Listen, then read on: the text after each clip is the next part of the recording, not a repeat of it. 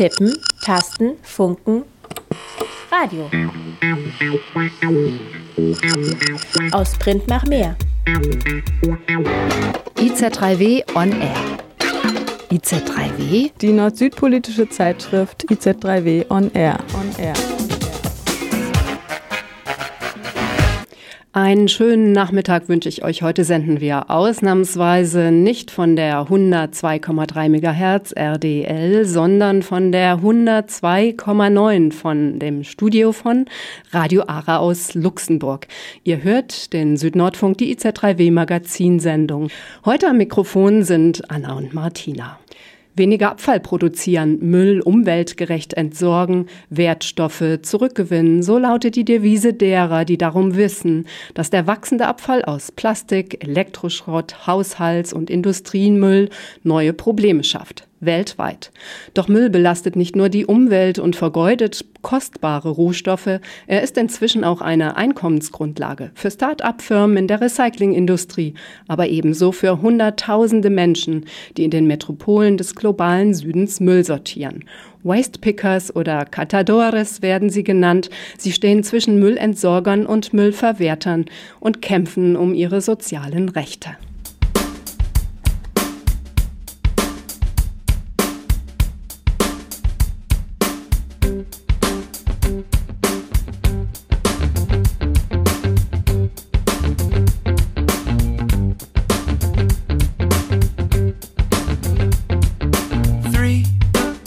It's a magic number. Yes, it is. It's a magic number. Because two times three is six. And three times six is eighteen. And the eighteenth letter in the alphabet is R. Yeah.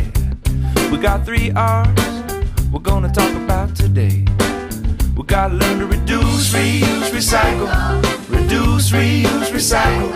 Reduce, reuse, recycle. Reduce, reuse, recycle. Well, if you're going to the market to buy some juice, you gotta bring your own bags and you learn to reduce your waste. We gotta learn to reduce. And if your brother or your sister's got some cool clothes, you can try them on before you buy some more of those. Reuse. We gotta learn to reuse. And if the first two R's don't work out, and if you gotta make some trash, well, don't throw it out. Recycle. We gotta learn to recycle gotta learn to reduce, reuse, recycle. Reduce, reuse, recycle. Reduce, reuse, recycle. Reduce, reuse, recycle. Because three, it's a magic number. Yes, it is. It's a magic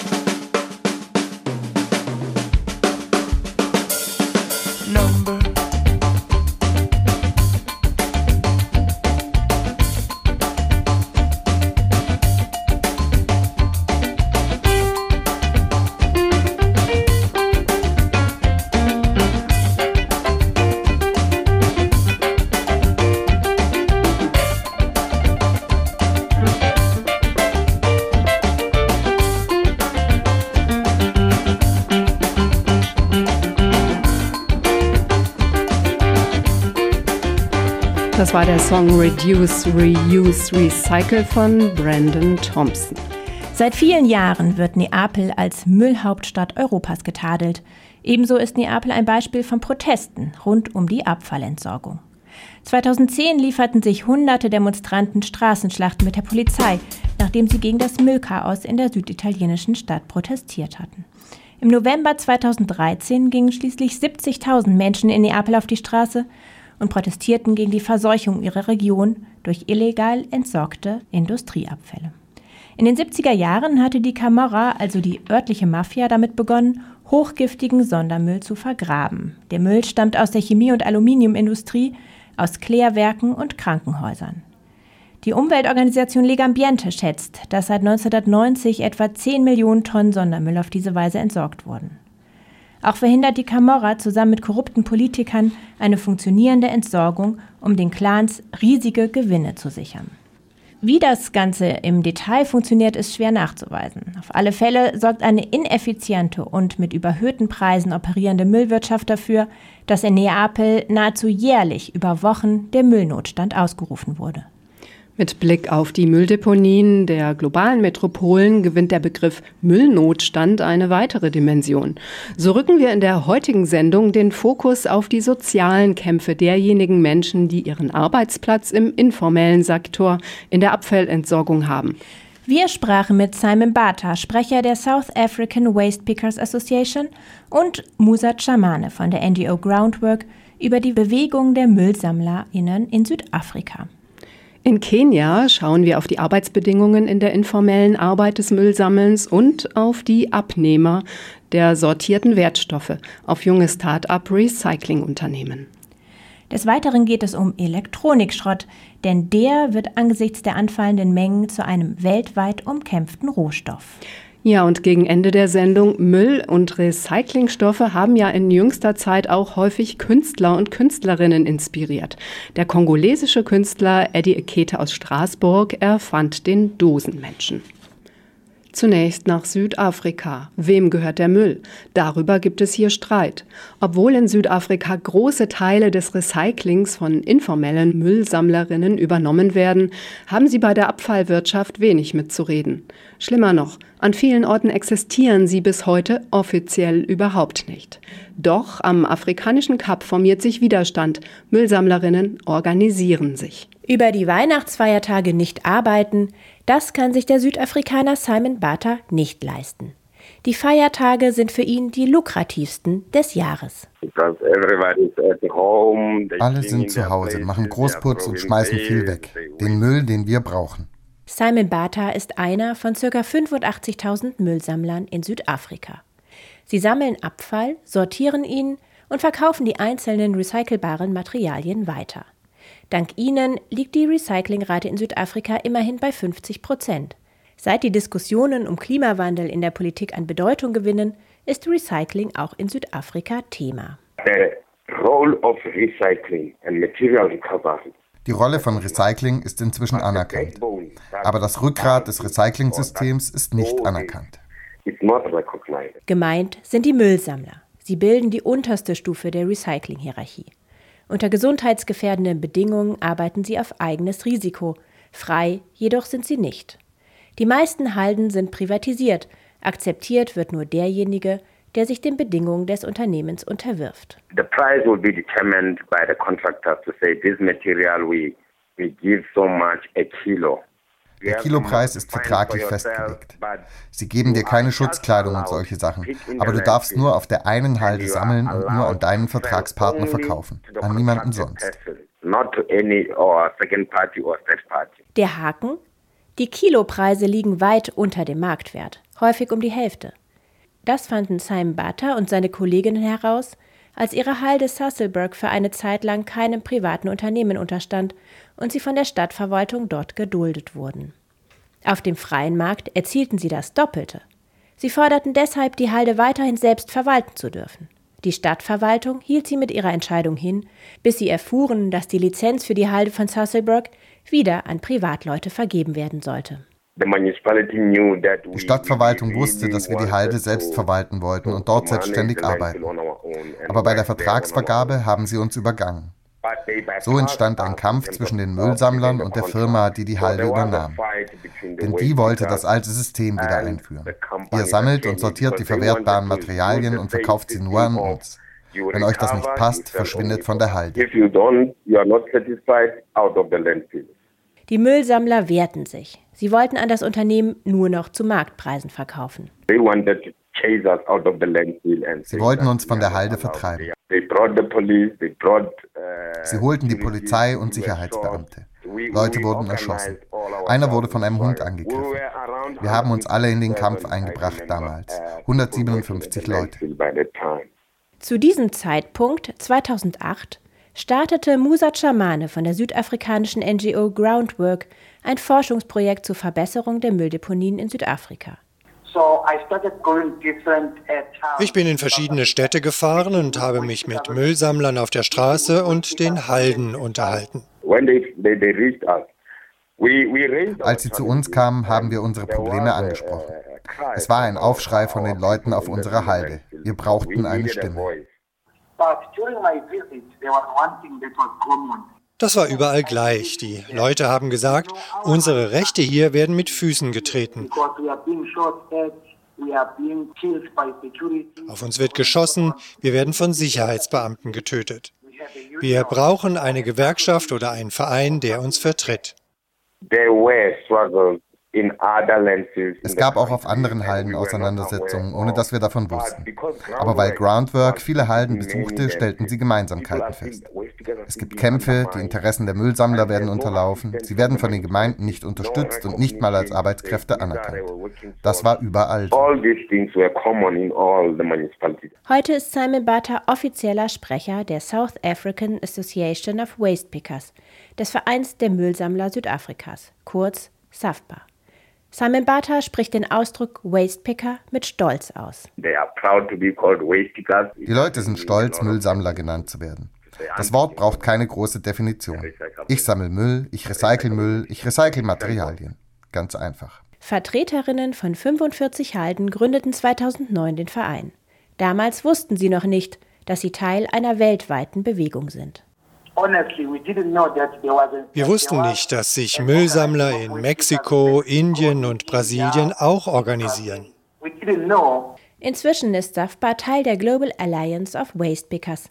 Sie tauschen sich aus, treffen sich, ermutigen sich gegenseitig. Die Leute fühlen, sie sind Teil einer globalen Auseinandersetzung und die Veränderungen wollen sie nicht für Südafrika erreichen, sondern weltweit. Im eigenen Land unterstützt SAFBA lokale Initiativen, versucht aber auch, auf nationaler Ebene bessere Bedingungen auszuhandeln. Zum Beispiel auf die Auslegung des neu verabschiedeten Abfallgesetzes. Es löst die Minimalstandards ab, auf deren Grundlage vorher die Mülldeponien verwaltet wurden und in denen stand, informelles Müllsammeln ist nicht erlaubt. Dagegen stellt das Abfallgesetz eine Verbesserung dar. Dort steht, das Einsammeln von Müll auf den Deponien ist vielleicht erlaubt. Dieses vielleicht gibt den einzelnen Stadtverwaltungen einen Handlungsspielraum, es zu erlauben oder nicht. Inzwischen sind Müllsammler auf fast allen Halden geduldet. Diesen Erfolg hat der Verein erreicht. Ein erster Schritt, auch auf dem Weg zu ihrer wichtigsten Forderung. Es muss einen Weg geben, um sie ins System zu bringen, sodass ihre Lebensgrundlage nicht zerstört wird und sie nicht vom Markt verdrängt werden. Der einzige Weg ist, sie zu integrieren. Mit System meint Simon Butter alles. Wie, wo und von wem Müll gesammelt, transportiert, sortiert, weiterverarbeitet wird. Wer daran verdient, wer die Entscheidungen trifft. Auf der einzelnen Müllhalde und in der nationalen Verwaltung. SAFPA setzt auf Kooperativen, die unter unterschiedlichen lokalen Bedingungen möglichst viel Autonomie und staatliche Unterstützung für sich aushandeln. Auf Simon Batas eigener Halde haben sie ihre Bedingungen enorm verbessert, seitdem sie vor einem guten Jahr die Kooperative gegründet haben. Wenn es geregnet hat, gab es keinen Ort, um sich unterzustellen. Jetzt wurden Gebäude errichtet. Außerdem akzeptieren wir nur noch Müll, der vorsortiert wurde, keinen organischen Müll mehr. Der wird in einem eigenen Zentrum aufbereitet. Der Müll ist deshalb weniger verschmutzt und die Materialien sind höherwertig. Wir haben bessere Preise verhandelt, weil wir jetzt organisiert sind. Und was sich verbessert hat?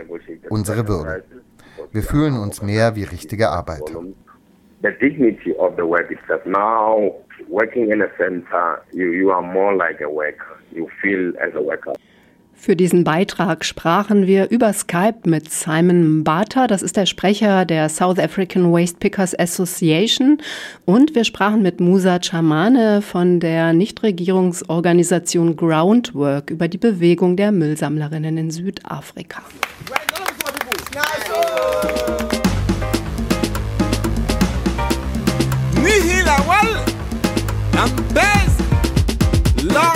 Living in UK.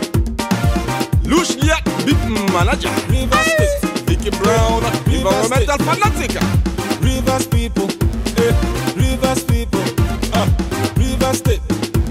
Okay, we don't learn and finish. River State, we don't gain the knowledge. River State, we don't wait to partner. River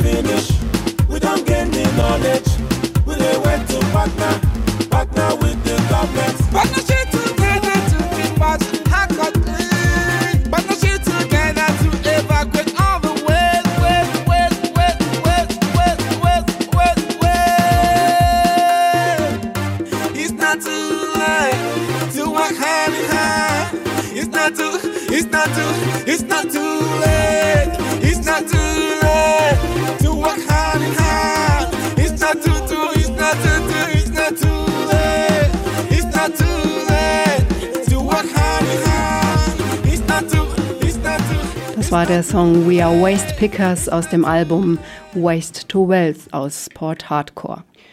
Sie wurden in den vergangenen Jahren vermehrt als Kehrseite der Medaille wachsenden Wohlstandes einer konsumfreudigen Mittelschicht bezeichnet, die Müllkippen der urbanen Metropolen im globalen Süden. So auch Giotto und Dandora in Kenia. Hier arbeiten viele tausend Menschen als Müllsammlerinnen. Zugleich drängen neue Recycling-Initiativen auf den Markt, die als Vorzeigeobjekte einer umweltfreundlichen Recyclingindustrie gefeiert werden. Wo liegt die Verbindung zwischen den Müllsammlerinnen, die ja unter recht erbärmlichen Bedingungen arbeiten, und dieser wachsenden Recyclingindustrie?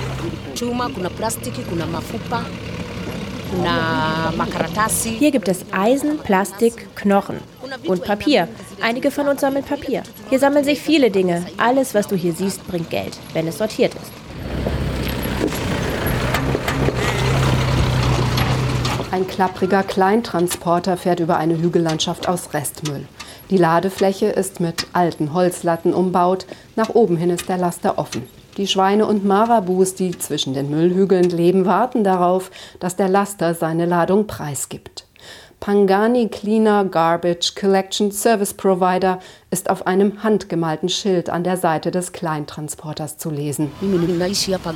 Ich lebe und arbeite hier. Ich betreibe hier mein Geschäft. Wir durchkämmen den Müll, der hier abgeladen wird, nach Textilien und Papier. Wenn wir Leute finden, die uns das Zeug abnehmen, dann verkaufen wir das tunauza. Seit nunmehr elf Jahren arbeitet die rund 40-Jährige, die namentlich nicht genannt werden möchte, in Giotto. Giotto heißt der Ort, an dem die kenianische Metropole Nakuru ihren Abfall entsorgt. Am oberen Ende der Stadt gelegen, kann man von hier aus die Innenstadt sehen, sofern der Wind günstig steht und der Rauch aus den brennenden Abfallbergen die Sicht freigibt. Der Abfall kommt aus der Stadt. Die jungen Leute hier sammeln und sortieren die leeren Behälter, die in der Stadt weggeworfen werden. Es gibt verschiedene Abfälle, die wir hier sammeln, weil das Materialien sind, die sich recyceln lassen. Allein schon beim Plastik. Ein junger Mann hat hinter einem provisorischen Zaun aus rostigem Wellblech sein Lager errichtet. Das Sammelgut ist ordentlich sortiert. Kleine Haufen mit Kabelbindern, große Haufen mit Elektrokabeln, Berge von Plastikflaschen. Seine Ausstattung eine Hängewaage, an deren Haken die Säcke mit Müll gewogen werden, die die Wastepickers bei ihm abliefern. Gerade verhandelt er mit einer gut 70-jährigen Kundin den Preis für einen Sack voller aussortierter Flipflops. Hizi ni pet. Hizi ni pet. Hii hata ukiangalia chini yake imeandikwa pet. Schau hier, das ist eine PET-Flasche. Da unten auf dem Flaschenboden steht's. Okay. This is not a plastic. Die ist wertvoll. Für die PETs gibt's gutes Geld. PET, das ist Polyethylentetraphthalat oder PET, ein thermoplastischer Kunststoff aus der Familie der Polyester. PET hat vielfältige Einsatzbereiche. Eines der größten Abnehmer ist die Softdrinkindustrie, die ihre Getränke in Kunststoffflaschen, sogenannten PET-Flaschen, auf den Markt bringt. Die weltweite Produktion liegt bei 40 Millionen Tonnen im Jahr. Hier, so ein großer Sack voll ist ungefähr ein Kilo. Wir wiegen das hier direkt ab. Das kaufen wir zu einem geringen Preis, derzeit für 20 Schilling das Kilo. Giotto ist selbstgewählter Arbeitsplatz für mehrere hundert Menschen. Selbstgewählt, weil sie nichts anderes gefunden haben, um etwas Einkommen zu erzielen. Mehr als 90 Prozent der Müllsammlerinnen haben keinerlei weitere Einkünfte, weder Sozialleistungen oder Renten noch Geld von Familienmitgliedern. Und mehr als 80 Prozent unterhalten mit ihrer Arbeit einen Haushalt mit zwei weiteren Personen. Das schreiben Grace Lubale und Owen Nyangoro im Juli 2013 in ihrer Studie Waste Pickers in Nakuru. Auf der städtischen Müllhalde von Nakuru sprachen sie mit über 160 Müllsammlerinnen. Etwa die Hälfte von ihnen waren Frauen. Nur sechs von 163 Befragten haben eine verlässliche weitere Einkommensquelle im formalen Sektor. Die Studien der Reihe Inclusive Cities analysieren die Bedingungen, unter denen Menschen informeller Arbeit nachgehen und sie schauen, welche Bedeutung ihre Selbstorganisation hat. Die monatlichen Reineinkünfte aus dem Sammelgut betragen rund 5000 kenianische Schilling. Davon gehen oft noch Gebühren für Transport und Lagerung ab. Auf den Tag umgerechnet leben die Müllsammlerinnen in Nakuru bei einem Einsatz von zwölf Monaten im Jahr von weniger als zwei Dollar am Tag. Und wie lange machst du das nun schon? Das Geschäft hier? Noch nicht so lange. Seit ungefähr zwei Jahren. Und du kannst davon leben? Es ist nicht ganz so schlecht.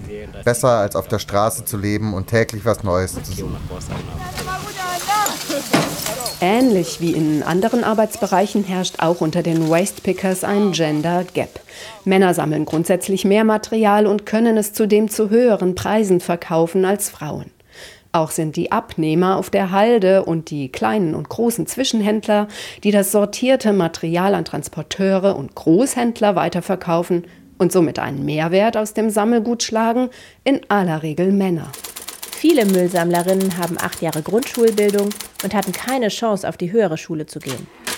Doch sind auf der Müllhalde Giotto auch Personen anzutreffen, die nach der Secondary School eine Ausbildung gemacht haben und dennoch keinen Job fanden. Und wo wird das Sammelgut dann hingebracht? Derzeit kann ich es nicht selber wegbringen. Dafür braucht es eine gewisse Menge, zudem Transport und Benzin. Ich rufe jemanden an und dann warte ich, dass der kommt und es mir abkauft. Da drüben, das ist alles schon vorbestellt. Morgen will das jemand abholen kommen.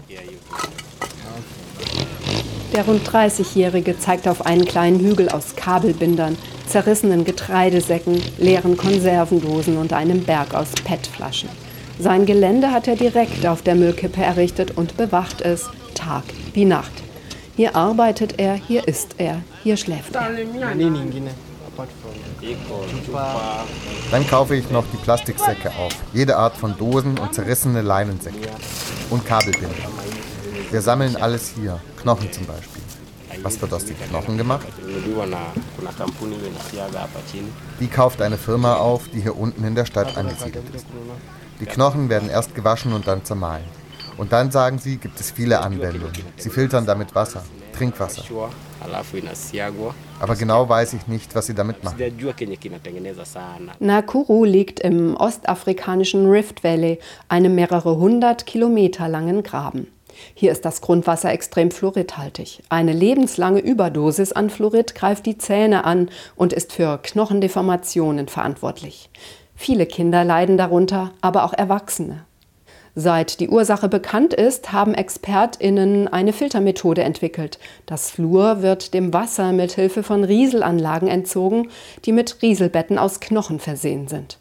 Lokale Kleinunternehmen verkaufen das gefilterte Wasser für drei Schilling pro Kanister. Zur Erneuerung der Filteranlagen kaufen sie Tierknochen.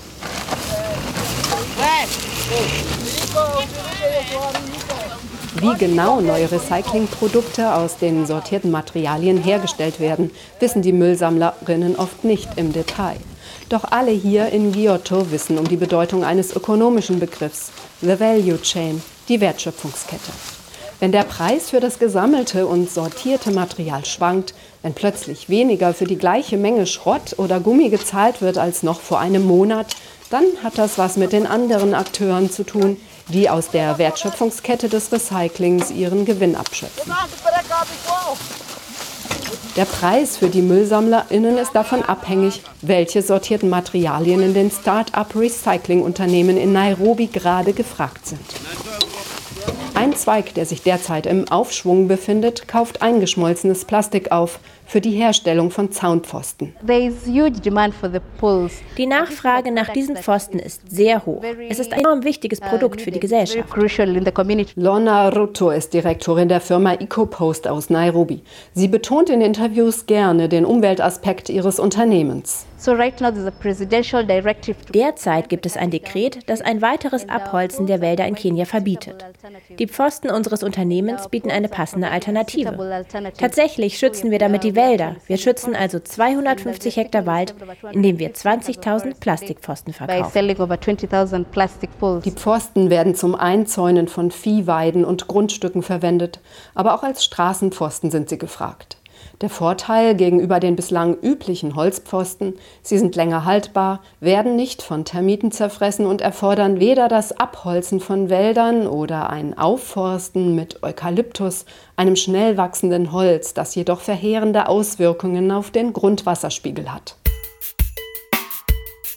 Weitere Unternehmen, die in Fernsehreportagen für die Umweltfreundlichkeit ihrer Firmenidee gelobt werden, sind die Flip-Flop Recycling Company in Nairobi, E-Waste Collection und Takataka Solutions.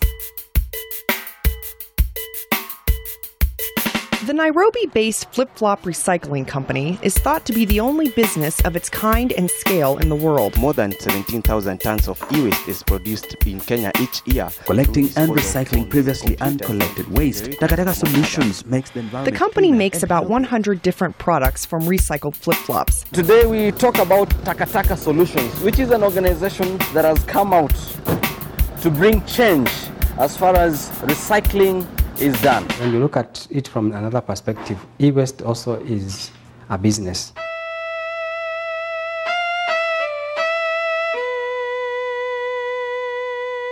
Bislang erscheinen große internationale Investoren und kleine Start-up-Unternehmen kaum als Konkurrenten auf dem mit Müll gesättigten Markt einer aufblühenden Abfallverwertungsindustrie. Die Begehrlichkeiten an zwei Millionen Stück Altreifen, die jährlich in Kenia anfallen, lassen künftige Konkurrenzen höchstens erahnen. Das britische Unternehmen Remapol plant laut der kenianischen Tageszeitung The Standard nahe Nairobi eine Anlage für 1,5 Milliarden Schilling.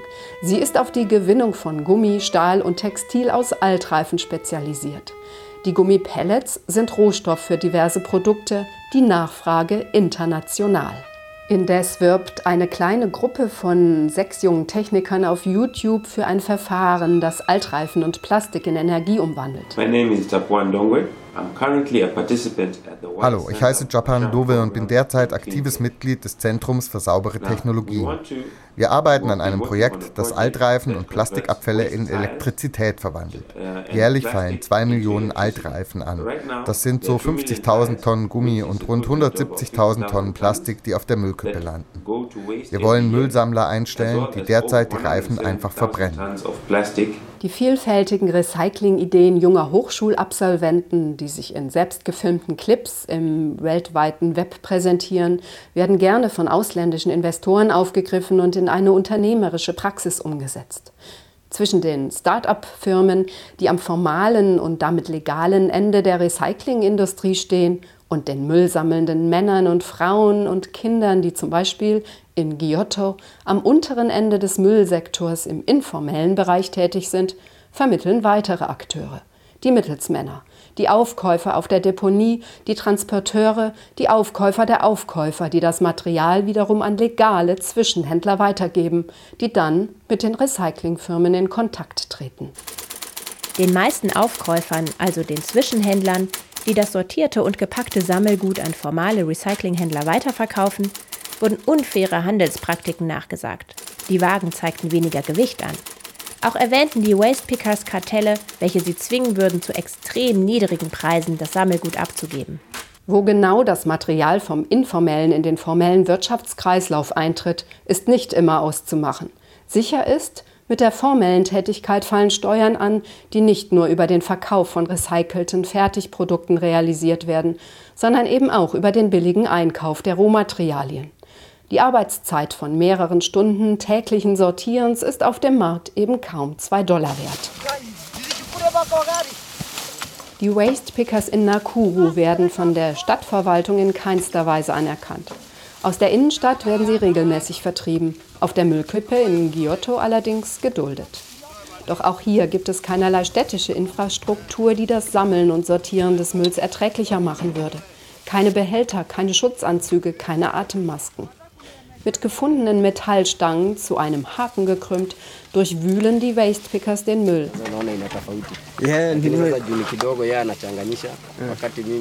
Hier sieht man es nochmal. Das hier ist Plastik und das hier ist ein PET. Das Material ist unterschiedlich. Die darf man nicht verwechseln und in einen Sack stecken. Und diese Kabel hier, diese Elektrokabel, die werden auch gekauft. Aber die Plastikhülle müssen wir verbrennen. So kann man den Kupferdraht recyceln. Ist das nicht giftig?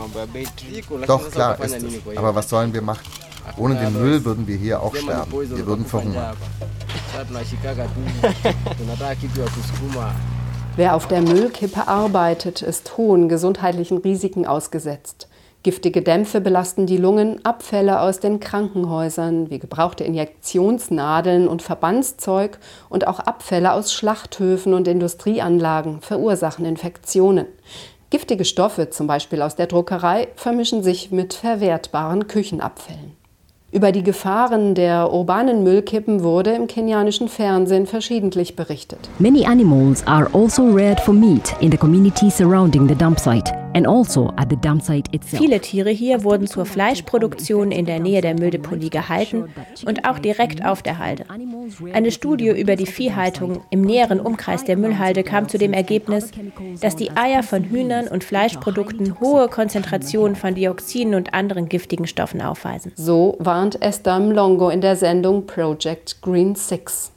Die PBCs oder polychlorierten Biphenyle gehören weltweit zu den schädlichsten zwölf Stoffen und belasten langfristig Böden, Gewässer und die Atmosphäre. People are dying every month.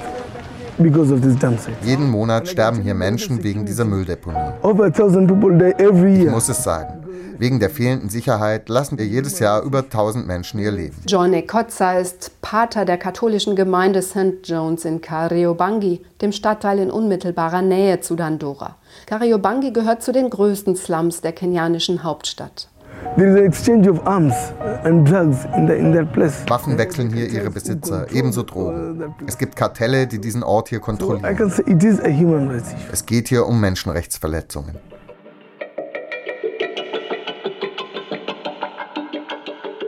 Straßenschlachten und rivalisierende Kartelle kämpfen inzwischen um die Kontrolle der Müllkippe Dandora. Seit Jahren ist Dandora die städtische Mülldeponie von Nairobi und zugleich größte Mülldeponie Ostafrikas Gegenstand politischer Auseinandersetzungen. Die Entsorgung des Mülls unterliegt in Kenia bislang keiner gesetzlichen Regelung. Selbst in Nairobi sind nur ca. 15 städtische Müllabfuhren im Einsatz. Eine Stadt mit einer Bevölkerung von über drei Millionen Menschen und über zwei Millionen Tonnen täglichen Abfallaufkommens.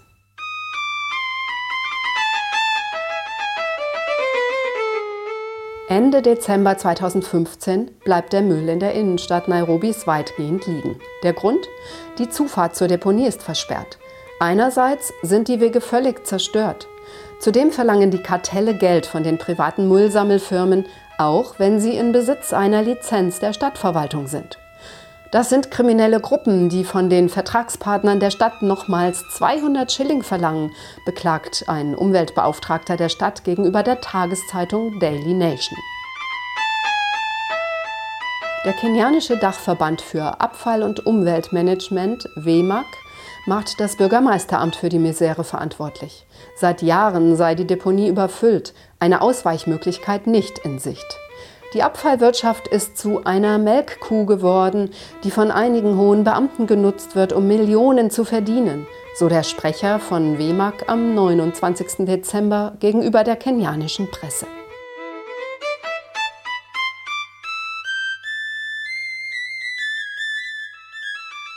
Die sozialen Kämpfe in Dandora brachten nicht nur die Misere der Müllsammlerinnen in die Medien, sondern vor allem die politische Misere der städtischen Abfallwirtschaft.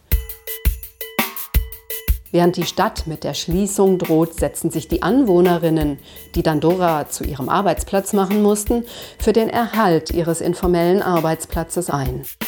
Tumeishi hapa kutoka 2001 tarehe 4 mwezi wa Ich lebe hier seit 2001. Es war der 4. August, als ich hier in Giotto ankam und mir meine Bleibe baute.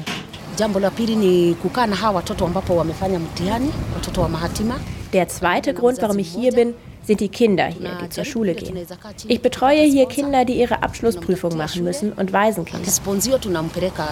Wir gehen in die Stadt und suchen für sie einen Sponsor und bitten die Schulleitung, dass sie auf die Schule gehen können. Wir haben hier 30 Kinder und Jugendliche, die zur Schule gehen. Die globale Vereinigung der MüllsammlerInnen Waste Pickers Without Borders berichtet aus Nakuru, einige Müllsammler haben Selbsthilfegruppen gegründet und Sparkonten angelegt. Jede Woche zahlen die Mitglieder einer Gruppe einen kleinen Beitrag ein. Wenn ein Mitglied krank wird, dann kann mit der Spareinlage die medizinische Versorgung bezahlt werden. Mit den jungen Leuten, die hier Müll sammeln, stellen wir Seife her und versuchen, die Seife zu verkaufen, damit wir etwas Geld für sie haben. Außerdem unterrichte ich die jungen Leute in Finanzmanagement und Sparen. Wenn du 30 Schilling bekommst, kaufst du für 10 Schilling dein Essen und kannst 20 Schilling sparen. Übers Jahr ist das einiges, womit sie ihre Familie unterstützen können. Die Arbeit, die ich hier mit den Frauen mache, wir produzieren Perlenketten, wir stellen Plakate aus Altpapier her und wir häkeln Körbe und nähen Hüte. Wenn wir Leute finden, die das kaufen wollen, dann verkaufen wir die Sachen. Das ist die Arbeit, die ich hier mache.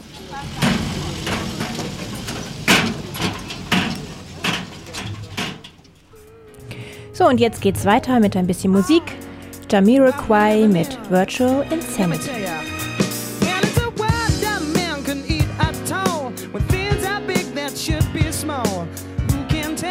What magic spells will be doing for us. And I'm giving up my love to this world, only to be told I can't see, I can't breathe, no, my will will be.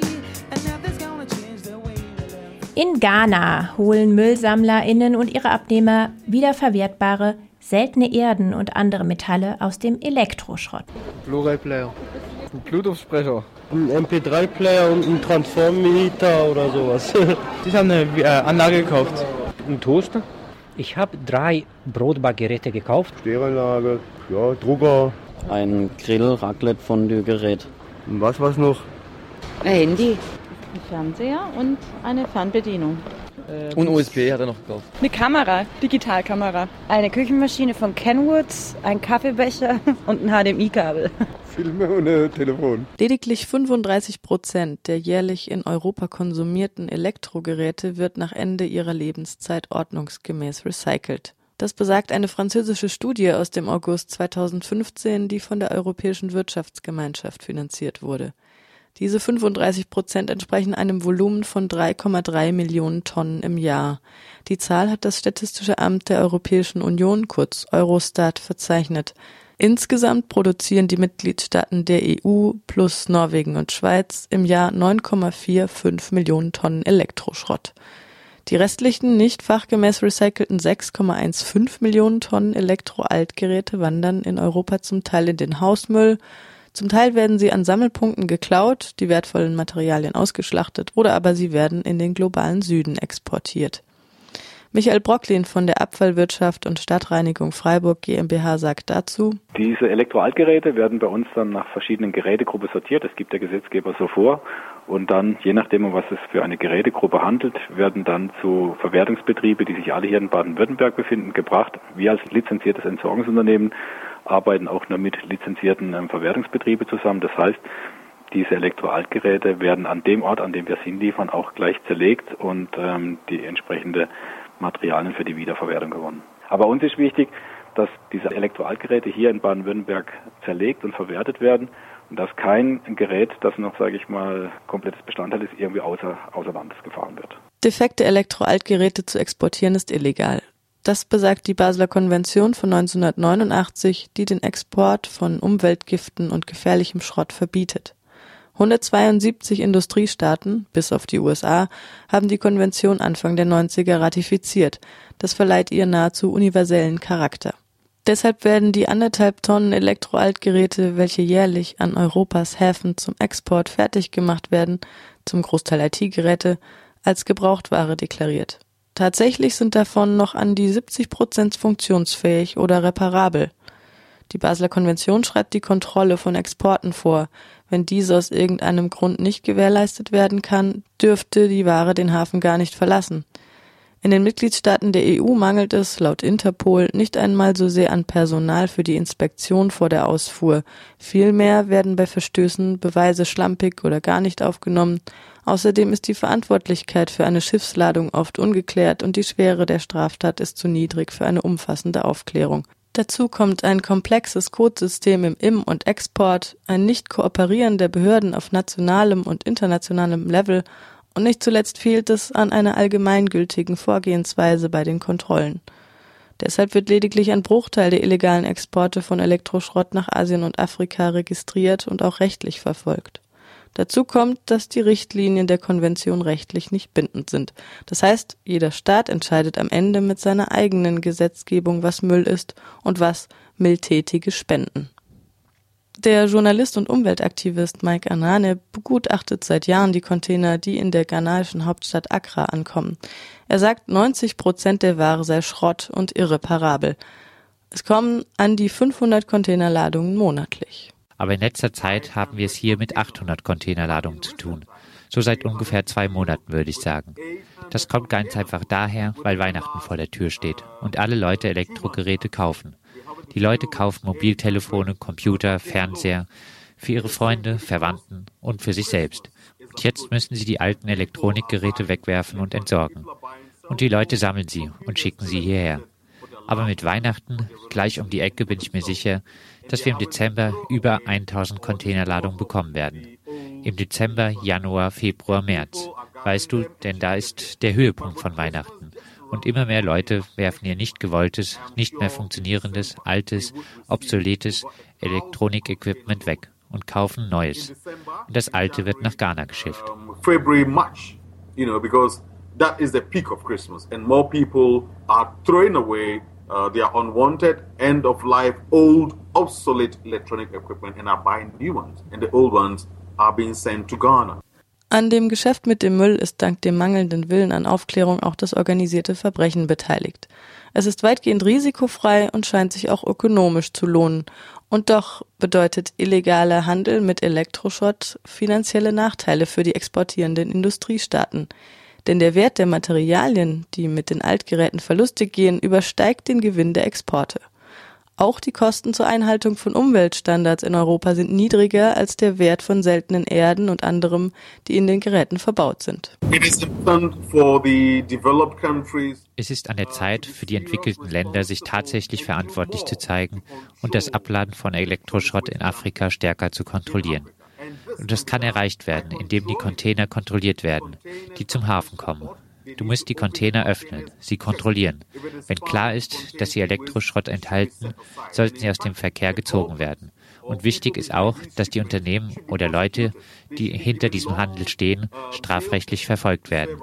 Sie sollten lange Haftstrafen bekommen, als Abschreckung für andere Leute, die sowas vorhaben oder selbst nach Afrika oder Ghana geschickt werden. Sie haben eine klare Verantwortlichkeit für die Produkte, von der Wiege bis zur Ware. Das bedeutet, sie sollten in der Lage sein, Sammelpunkte in ihren Ländern und auch in Afrika einzurichten, um diese Dinge zu sammeln, wenn sie ihren Geist aufgeben. Es ist wichtig, dass diese Hersteller wie Dell, Philips und so weiter damit aufhören, giftige Chemikalien für die Produktion der Elektrogeräte zu verwenden oder dafür sorgen, diese zu entfernen. Das ist wichtig, damit diese elektronischen Geräte recycelt oder entsorgt werden können, wenn sie keine giftigen Chemikalien enthalten und wenn sie den Geist aufgeben. Auch die Konsumentinnen spielen eine Rolle. Weißt du, sie sollten sich darüber bewusst sein, dass diese Hersteller eine Strategie verfolgen, die wir geplante Obsolenz nennen. Wenn du heute ein neues Handy kaufst, dann ist da morgen schon ein tolleres. Und dein altes funktioniert einfach nicht mehr. So wie es funktionieren sollte. Es ist das gleiche mit den Computern und Fernsehern. Diese elektronischen Geräte haben einfach eine sehr kurze Lebenszeit. Und das ist Absicht. Das wird von den Produzenten so gemacht, damit sie ihren Profit maximieren können. Die Konsumenten sollten diesen Trick durchschauen. Und wenn du kein neues Handy brauchst, jage auch nicht immer gleich dem aktuellsten Modell hinterher. Denn dein neues wird irgendwann als Müll, als Schrott enden und nach Afrika verschifft werden. Es ist so, Konsumentinnen spielen eine Rolle, Produzentinnen, die Regierung der Industrieländer, die die Basler Konvention unterschrieben haben, spielen eine Rolle. Unsere eigene Regierung auch, in Ghana, Afrika, in Entwicklungsländern. Auch sie spielen eine Rolle. Sie müssen ihre Bürgerinnen schützen vor dem Gift, vor diesen giftigen Stoffen in dem Elektroschrott. Und darum sollten sie strikte Maßnahmen einleiten, um zu verhindern, dass die illegalen Schiffsladungen ihre Häfen erreichen und auch das Abladen von E-Waste in ihren Ländern. Wir alle sind verantwortlich. And as such, they should also put in place stringent measures to prevent the illegal shipments from arriving at their ports and also the dumping of e-waste in their countries. Und am Anfang der Kette, noch bevor Elektrogeräte zu Elektroschrott werden, können auch die Verbraucherinnen und Verbraucher selbst entscheiden, wie viel und auf welche Weise sie konsumieren. Die kommen auf den Recyclinghof. Ihre Frage ist, was passiert, wenn diese geht kaputt?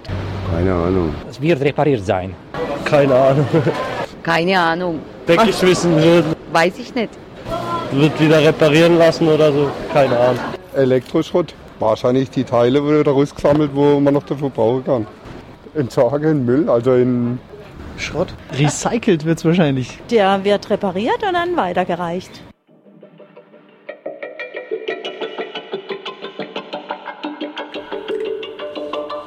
Ihr hört den Südnordfunk heute auf 102,9 Megahertz aus Luxemburg von Radio ARA.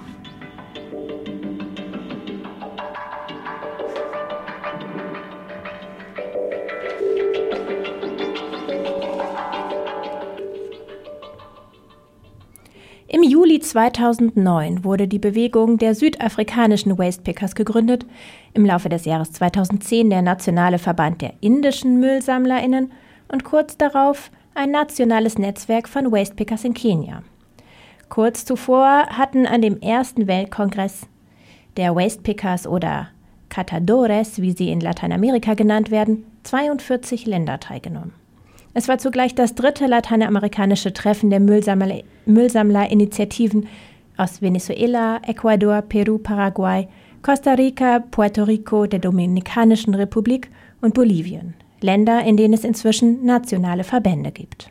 In Brasilien entstanden die ersten Kooperativen bereits vor über 25 Jahren, oft unterstützt von kirchlichen und sozialen Organisationen.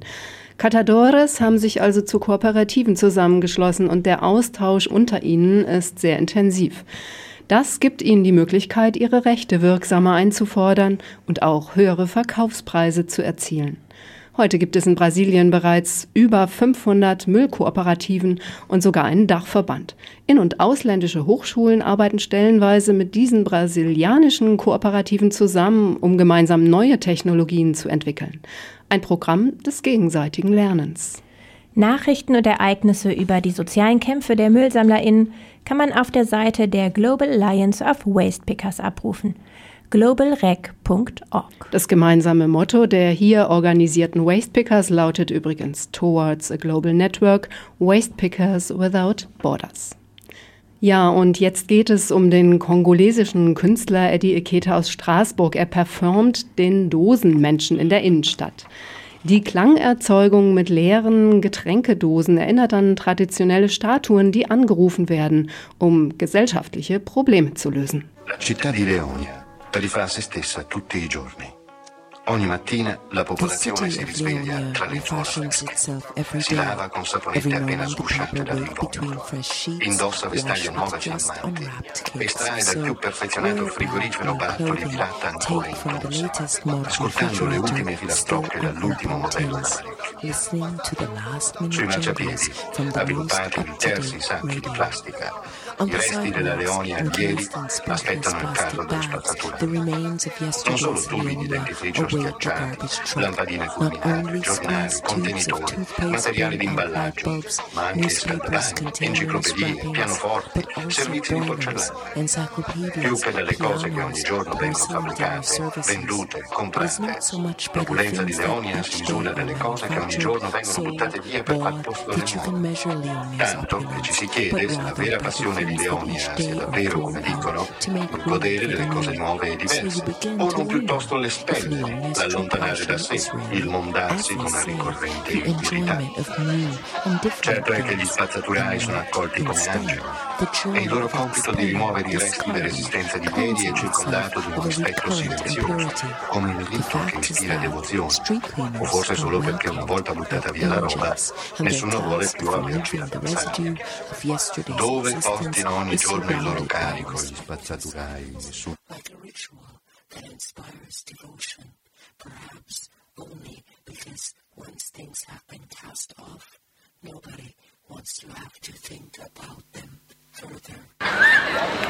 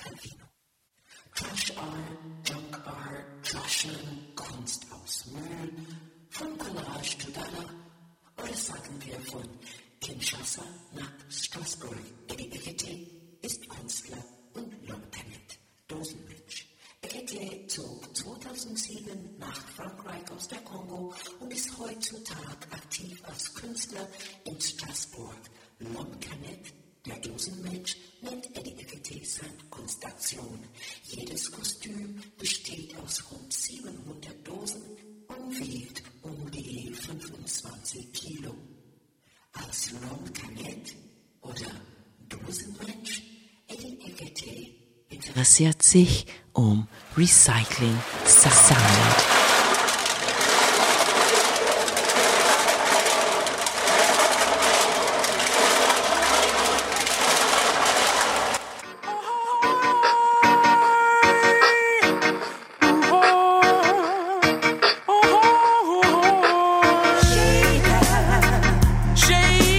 Je m'appelle Eddie Ekete, je suis artiste plasticien congolais qui vit à Strasbourg. Je travaille beaucoup sur beaucoup de, de chants, sur la performance, dans la peinture, dans la sculpture, dans la musique.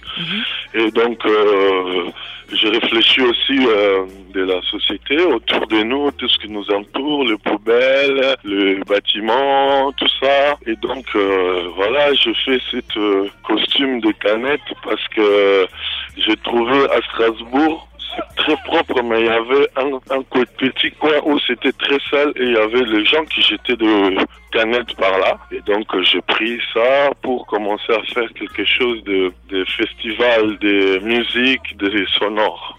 Au début, c'était vraiment ça l'idée.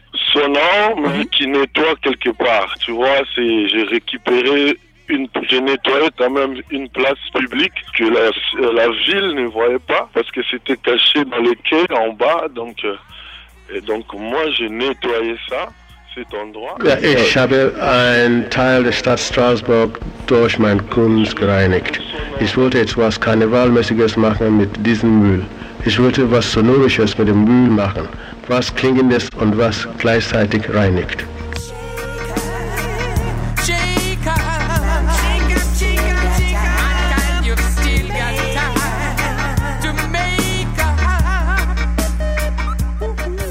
Und was trägt er genau? Costume canette, ça s'appelle.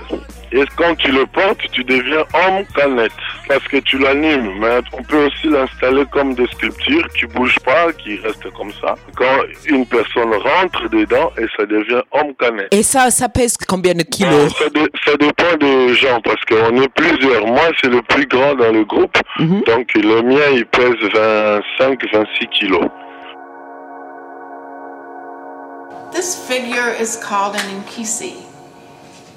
It belongs to a category of objects that are we call power figures because they are vessels for strong medicine that can make the impossible possible. Die Nkisi-Statuen werden angerufen, um gesellschaftliche Probleme zu lösen. Im Fall von Eddie Eketes künstlerischer Arbeit handelt es sich um Klangerzeugung mit recycelten Getränkdosen.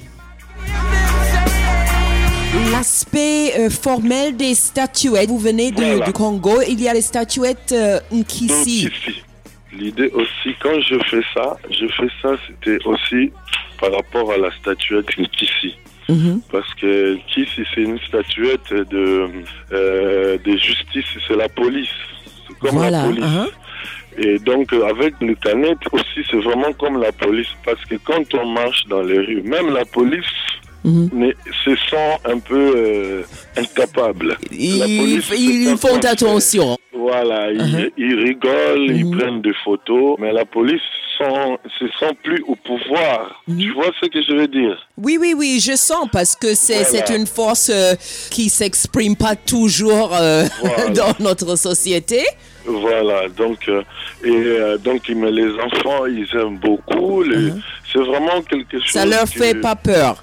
Deux- non, il y en a deux, deux sortes des enfants. Il y a des enfants qui ont très peur et il y a des enfants qui n'ont pas peur. Qui viennent vraiment, ils touchent aussi.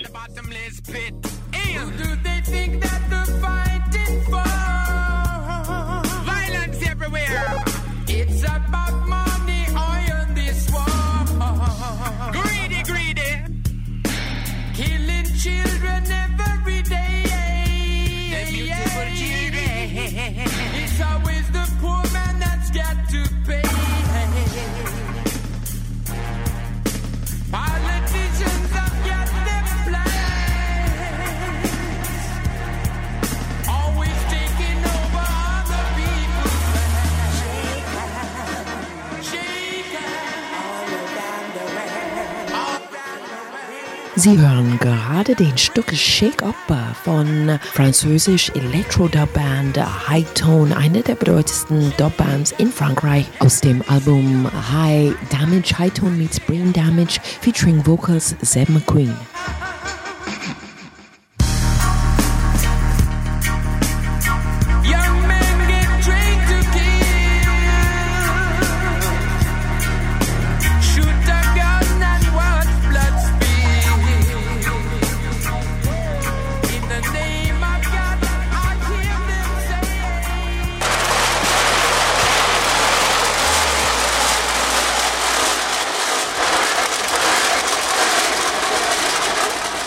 C'est vraiment performance art aussi hein, que vous faites. Voilà, Hein? voilà, voilà. C'est entre la performance et entre dire aux gens quelque chose euh, de sur notre société. Il y a le philosophe contemporain qui s'appelle Italo Calvino qui propose une euh, philosophie du déchet. Il dit que l'œuvre de l'art, comme le soi, comme l'ordre social et l'ordre personnel, dépend du trafic avec les déchets et la négativité. Je pense qu'il a raison. Il a raison parce que, euh, vous savez, quand moi j'ai commencé à travailler les déchets, c'est quelque chose qui est venu naturellement. Je n'ai pas réfléchi, hein. Je n'ai pas réfléchi. Direct, je commençais à trouver les idées avec les déchets. Et je pense que les déchets, ça peut vraiment, ça fait le désordre, mais ça fait aussi l'ordre parce que quand un endroit dans la tête des gens, ils savent que c'est toujours sale. Le jour que ça sera propre cet endroit, ça va faire quelque chose dans la tête des gens. Ça deviendra un autre endroit. Voilà, ça devient un autre endroit. Recycling und Klangerzeugung. Der Künstler und Dosenmensch Eddie Ekete. Les déchets, c'est vraiment, on est entre les deux, entre nous et pas nous. Das war es heute auch schon wieder vom Südnordfunk, heute gesendet aus Luxemburg von Radio Ara auf 102,9 Megahertz. Wir hören uns wieder am 2. Februar und es wird gehen über polyglottes, multilinguales Denken, Sprechen und Schreiben, über Mehrsprachigkeit. Ich bedanke mich bei allen, die an der Sendung mitgewirkt haben. Bei Patricia, Maike, Anna, Jasmin und der Eva in Freiburg. Verantwortlich für die Sendung war Martina Backes. Die nord-süd-politische Zeitschrift IZ3W On Air. On Air. Südnordfunk. Mit Unterstützung der Stiftung Zusammenarbeit und Entwicklung Baden-Württemberg in Kooperation mit Radio Dreieckland auf 102,3 MHz. Podcast auf iz3w.org und rdl.de.